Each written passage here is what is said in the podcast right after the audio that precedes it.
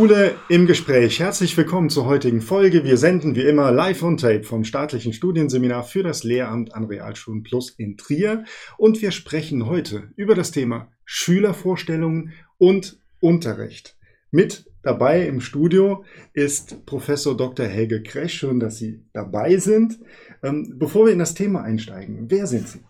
Ja, ganz herzlichen Dank erstmal für die Einladung. Ähm, ja, ich bin Helge Gresch und ähm, jetzt seit einem Jahr Professor für Biologie und ihre Didaktik an der Universität Trier ähm, und hatte davor Lehr- Biologie und Mathematik studiert und äh, war als Studienrat auch beschäftigt und äh, bin dann nach der Promotion und Juniorprofessor dann ähm, hier nach Trier gekommen.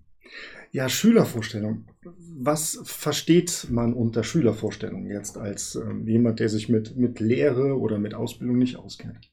Ja, wir alle machen ja ganz verschiedene Erfahrungen in unserem Leben. Äh, zum einen äh, mit anderen Mitmenschen, aber auch mit der physischen Umwelt ähm, und natürlich auch mit dem eigenen Körper. Und diese ganzen Erfahrungen, die wir in unserem Leben machen, die äh, bringen wir dann eben auch mit in den Unterricht. Ähm, ähm, und die Schülerinnen und Schüler, die ähm, haben natürlich viele Erfahrungen auch gemacht. Ich möchte das mal so an zwei Beispielen deutlich machen. Ähm, einmal beim Blutkreislauf. Äh, jedes Kind hat äh, schon mal die Erfahrung gemacht, ähm, bei einer kleinen Verletzung, dass äh, ähm, ja, Blut im Körper fließt, kann die Gefäße an den Händen beobachten. Ähm, oder ähm, aber gerade auch beim Sport äh, macht man ja auch die Erfahrung, dass man äh, bei ähm, hoher körperlicher Aktivität dann eben auch einen hohen Puls hat, äh, das Herz schlägt und pocht. Da kann man natürlich sehr gut im Unterricht dran anknüpfen, weil eben viel ähm, an Vorwissen ähm, im Sinne von Alltagserfahrung auch schon vorhanden ist. Mhm. Also als Lehrkraft, wenn ich Unterricht plane, muss ich mir erstmal Gedanken darüber machen, was ist denn im Erfahrungskontext der Schülerinnen und Schüler was das Thema angeht, überhaupt schon da. Genau. Und das ist quasi die Grundlage, auf der ich dann aufbaue. Genau, und das ist eben ein Ziel, das wir jetzt in der äh, Lehrerinnen- und Lehrerbildung bei uns äh, an der Universität haben, dass wir in der Breite auch erfahren, wie sind eigentlich die Vorstellungen in verschiedenen Themenfeldern. Und für die Unterrichtsplanung ähm, ist das eben auch wichtig zu wissen, denn zum einen können wir da positiv anknüpfen, aber es gibt eben auch ähm, Vorstellungen oder Alltagserfahrungen, die eben gerade nicht gut zusammenpassen mit den fachlichen Erklärungen. Und ähm, da zu wissen, wo können wir gut anknüpfen ähm, oder wo äh, müssen wir vielleicht auch den Unterschied deutlich machen, ähm, ist sehr wichtig. Und also um ein Beispiel da mal zu nennen, das wäre so der andere Themenbereich, die Evolution äh, wo die ähm, Alltagserfahrung eben ist, zum Beispiel, ich gehe in die Küche, um mir ein Glas Wasser zu holen, so eine zielgerichtete Handlung. Ähm, oder ähm, ich strecke mich, um an etwas ranzukommen, was hoch oben liegt äh, auf dem Regal.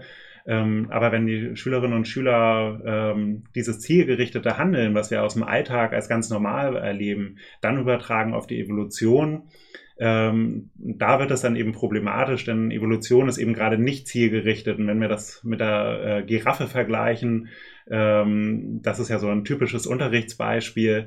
Die Giraffe streckt sich eben nicht, um an die hohen Blätter zu bekommen, bekommt dadurch den langen Hals und ähm, ähm, vererbt das dann an die Nachkommen weiter. Also nur weil sie ähm, den langen Hals benötigt, heißt das noch lange nicht, äh, dass sich ein Individuum äh, so weiterentwickelt. Und das ist da eben ein starker äh, Kontrast auch. Und das als Lehrperson auch zu wissen, ist aus meiner Sicht ähm, äh, ganz wichtig, um dann auch den Unterricht planen zu können. Bleiben wir jetzt mal bei diesem Beispiel. Evolution funktioniert anders, als sich die Schülerinnen und Schüler es unter Umständen vorstellen. Jetzt weiß ich das als Lehrer. Wie gehe ich damit um? Also äh, gehe ich im Unterricht erstmal auf diese Fehlvorstellung ein und leite davon die Realität ab oder wie unterrichte ich ganz konkret? Mhm.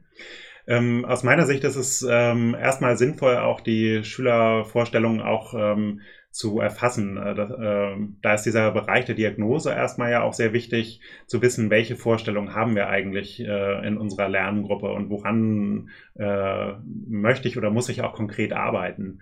Und ähm, wenn wir jetzt an den Blutkreislauf denken, eignen sich da zum Beispiel auch ähm, so Umrisszeichnungen von Menschen, äh, wo man dann ähm, den äh, Kreislauf einzeichnen lässt und die relevanten Organe und ähm, kann dann eben da ähm, einiges äh, schon ableiten. Man kann auch ähm, Erklärungen erfassen, die am Anfang von der Unterrichtseinheit äh, dann für sich sammeln und die ähm, dann auch immer wieder aufrufen und später äh, kontrastieren. Mhm. Und was so ein Beispiel auch sein kann, um das so ein bisschen praktisch auch noch äh, zu verstehen, wenn wir jetzt an den äh, Blutkreislauf denken und äh, mit einem Modell arbeiten, ähm, kann man zum Beispiel äh, die äh, Schülerinnen und Schüler erstmal zum Beispiel mit einer Gummipumpe, Gummischläuchen äh, und äh, farbigem Wasser ähm, so einen Blutkreislauf äh, nachbauen lassen und das Interessante ist dann, wenn man diese Versorgung ähm, zum Beispiel der Muskulatur beim Sport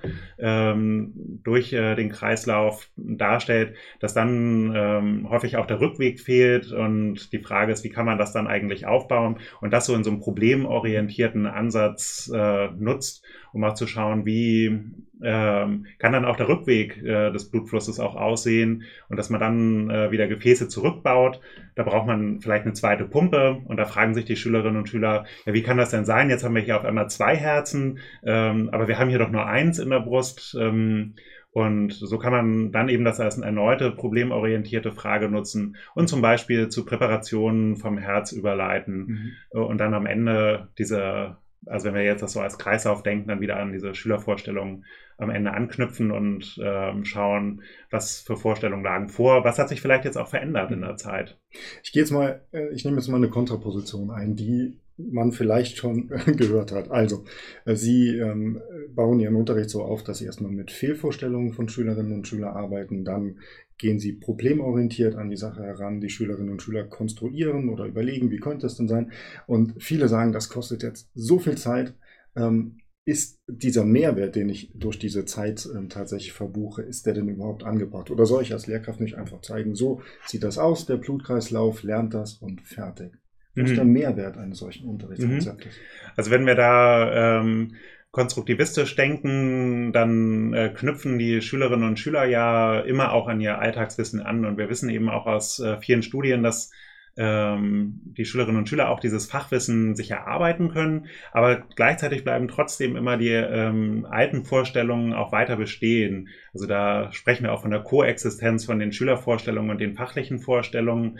Ähm, und äh, aus meiner Sicht ist es eben da sinnvoll und lohnt eben auch ähm, den Zeitaufwand, ähm, sich einmal damit äh, oder dass die Schülerinnen und Schüler damit erstmal konfrontiert werden ähm, und auch erkennen, wo waren die Erklärungen vorher vielleicht auch nicht ausreichend. Mhm. Sie ähm, beschäftigen sich ja mit diesen Schülervorstellungen und erforschen die auch. Waren Sie an irgendeiner Stelle überrascht und dachten, also Sie haben Ihre eigene Vorstellung, ja? Ähm, waren, Sie, waren Sie überrascht wie, und ähm, ob den Vorstellungen, die Sie da erfasst haben? Ja, also ähm, tatsächlich ähm, ganz zu Beginn auch der Studie, wo man aus der Literatur weiß, diese zielgerichteten und vermenschlichenden Vorstellungen, so wir auch von teleologischen und anthropomorphen Erklärungen sprechen, ähm, dass man die tatsächlich auch so häufig im Unterricht auch findet. Und ähm, das ist auch immer für die Studierenden wieder ein Erkenntnis. Ähm, äh, Prozess oder auch ein besonderes Aha-Erlebnis. Äh, das, was wir jetzt in der Literatur gesehen haben, äh, gibt es tatsächlich auch im Unterricht. Also wenn man zum Beispiel eben solche Diagnoseaufgaben systematisch mal auswertet in der Praxisphase. Kommen wir jetzt mal zur Diagnose. Also ich stelle mir das mal ganz konkret vor. Ich bin Lehrer, Biologielehrer einer siebten Klasse, habe ganz viele verschiedene Schülerinnen und Schüler, wahrscheinlich auch verschiedene Schülervorstellungen vor mir.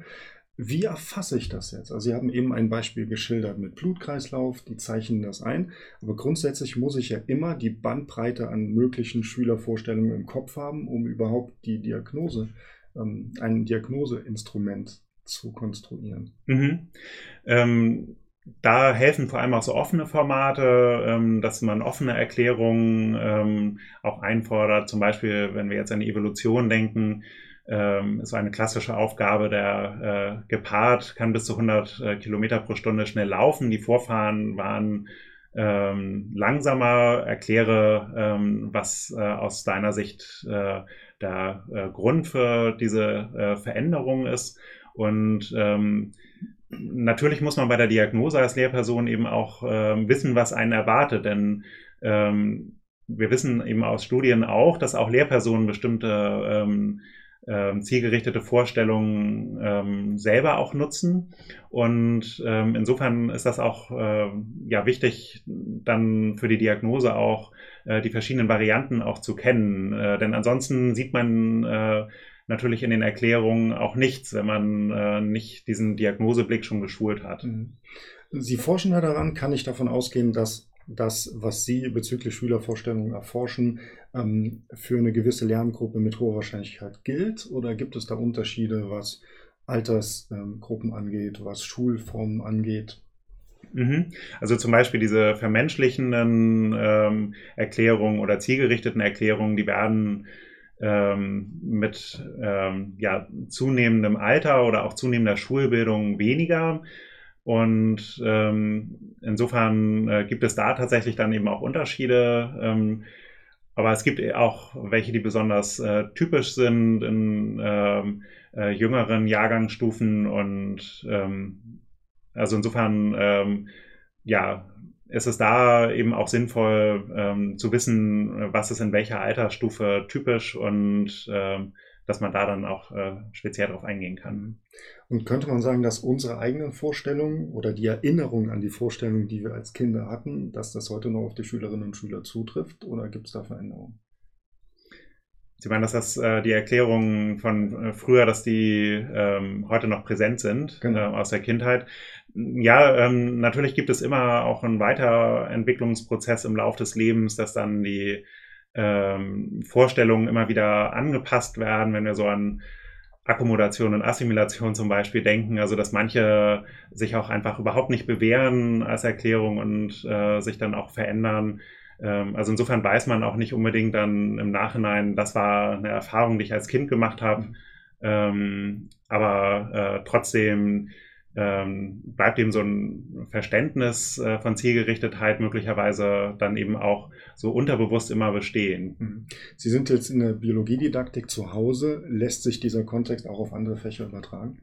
In den Naturwissenschaften gibt es da eben auch äh, einen relativ großen Diskurs äh, zu dem Thema Schülervorstellungen, ähm, weil wir äh, in den Naturwissenschaften bei vielen Themen eben auch die fachliche Erklärung ähm, daneben stellen können. Und ähm, das ist natürlich anders bei kontroversen Themen, einmal innerhalb der Biologie, aber wenn wir jetzt auf andere Fächer schauen, ähm, wo äh, dieser Erwerb des Fachwissens im äh, Sinne von konzeptuellem Verständnis äh, nochmal eine andere Rolle spielt, also wo es eher um äh, Kontroverse geht, wäre das jetzt zum Beispiel nicht so direkt anwendbar, aber wo wir ähm, äh, fachliches äh, Wissen haben, spielt das natürlich immer eine Rolle.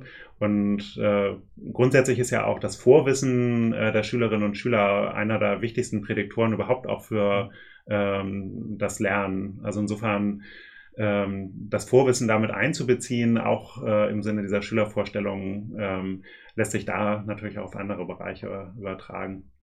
Ich danke ganz herzlich für das Gespräch. Ja, sehr gerne. Bei Ihnen bedanken wir uns auch schön, dass Sie diesen Dienstag wieder mit reingesehen haben. Scha schauen Sie sich gerne unsere anderen Folgen an und Feedback ist natürlich jederzeit willkommen an mail at seminar-trier.de. Sie sehen die E-Mail-Adresse unten eingeblendet. Bis zum nächsten Dienstag bleiben Sie uns gewogen und gesund. Tschüss.